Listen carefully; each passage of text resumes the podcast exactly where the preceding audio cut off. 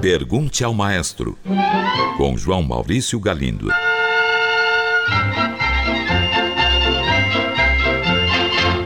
Olá, amigos. Um ouvinte enviou a seguinte mensagem: Maestro, as palavras usadas no mundo da música às vezes produzem uma grande confusão na minha cabeça.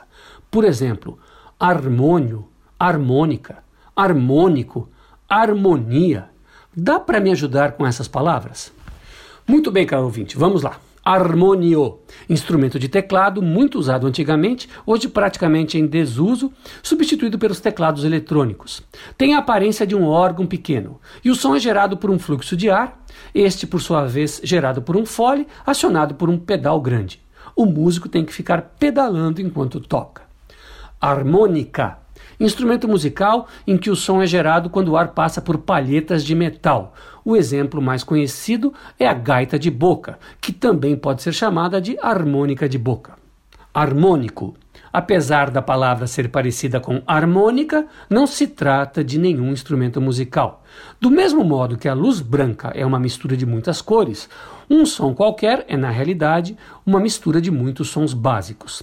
A cada um desses sons básicos se dá o nome de harmônico. É uma palavra usada tanto em música quanto em acústica, um ramo da física. E finalmente, harmonia é a arte ou ciência musical que estuda a combinação dos sons e suas possibilidades expressivas.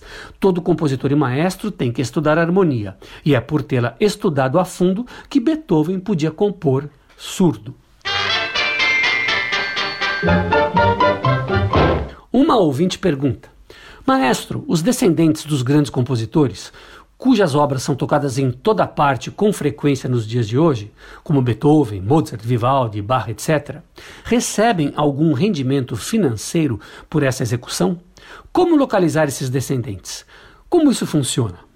Cara ouvinte, existe uma lei de direitos autorais que diz que os descendentes de um determinado compositor têm direitos sobre a obra apenas até um certo tempo depois da morte do compositor. Aqui no Brasil, esse prazo é de 70 anos.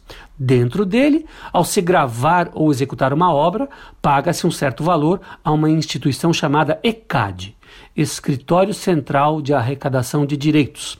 O ECAD define o valor e tem a obrigação de repassar uma parte dele aos herdeiros. Como os compositores que você cita, Beethoven, Mozart, Vivaldi, Bach, já faleceram há mais de 70 anos, os seus herdeiros, se é que existem, não têm direito a mais nada. Vou ler a mensagem de um ouvinte.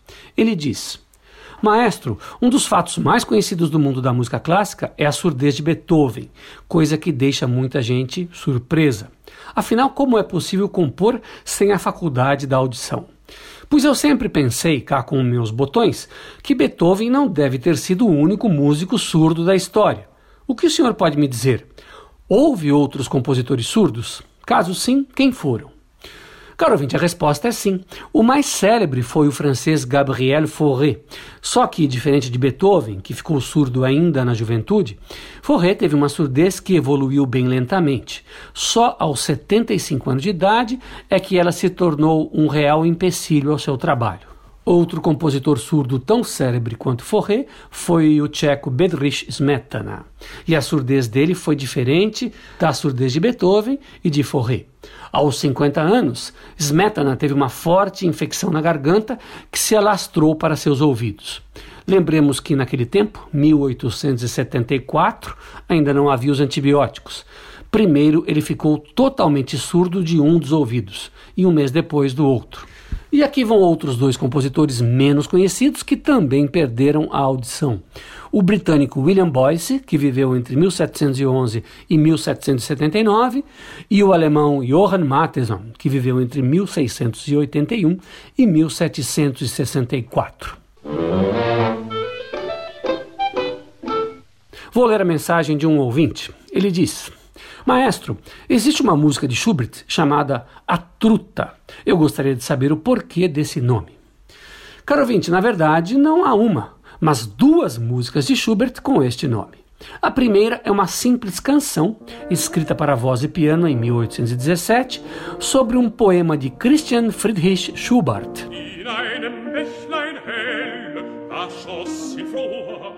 O início da letra diz: Por entre um córrego calmo e gentil, vê-se em ansiosa pressa a truta tão temperamental e rápida como uma flecha. Como o texto fala da truta, a canção recebeu o mesmo nome. Mais tarde, em 1819, Schubert escreveu um quinteto para piano, violino, viola, violoncelo e contrabaixo, e em um dos movimentos decidiu fazer uma série de variações sobre um tema. Entre tantos temas disponíveis, ele escolheu justamente a melodia dessa canção. Por causa disso, a obra, em vez de ser chamada Quinteto para Piano e Cordas em Lá maior Índice Deutsch 667 passou a ser conhecida simplesmente por Quinteto A Truta. É essa, caro ouvinte, a história toda. Um ouvinte enviou esta mensagem. Uma vez fui assistir a um concerto que muito me impressionou. A música, por vezes, desembocava num silêncio sepulcral, que era parte integrante da peça. A minha esposa chorou nessas ocasiões. Pergunto então: Existe uma teorização do silêncio ou ele é aleatório e fortuito? Caro ouvinte, sua pergunta me fez lembrar uma aula de música de câmara que eu tive muito tempo atrás. Nela, o professor falou muito sobre a importância do silêncio na música. Ficou muito marcada na minha memória uma frase dele: Silêncio não é falta de música. Silêncio faz parte da música. Silêncio também é música. Eu nunca tinha pensado a respeito, fiquei muito interessado naquilo. Passei a tratar os silêncios de outra maneira e comecei a notar que um momento de silêncio pode ser muito expressivo. Você pergunta se existe alguma teorização do silêncio. Que eu saiba, não, mas existe uma prática. Muitos compositores trabalham com ele com muito cuidado.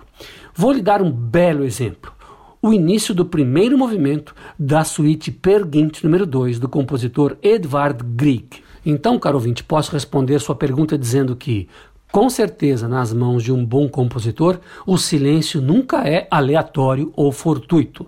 Ele é usado com muita consciência.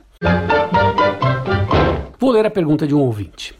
Maestro, certo dia assisti ao vivo, em uma sala de concertos, um concerto para violão e orquestra. Eu fiquei frustrado, pois o esforço para conseguir ouvir o violão, mesmo nos momentos onde a orquestra se calava, era muito grande. É possível um violão solista competir com o volume da orquestra e ser ouvido numa sala de concertos? Por que não se pode usar os recursos tecnológicos para amplificar um pouco o som do violão? Caro ouvinte, é mesmo verdade. Um violão não tem como competir com uma orquestra sinfônica em termos de volume de som.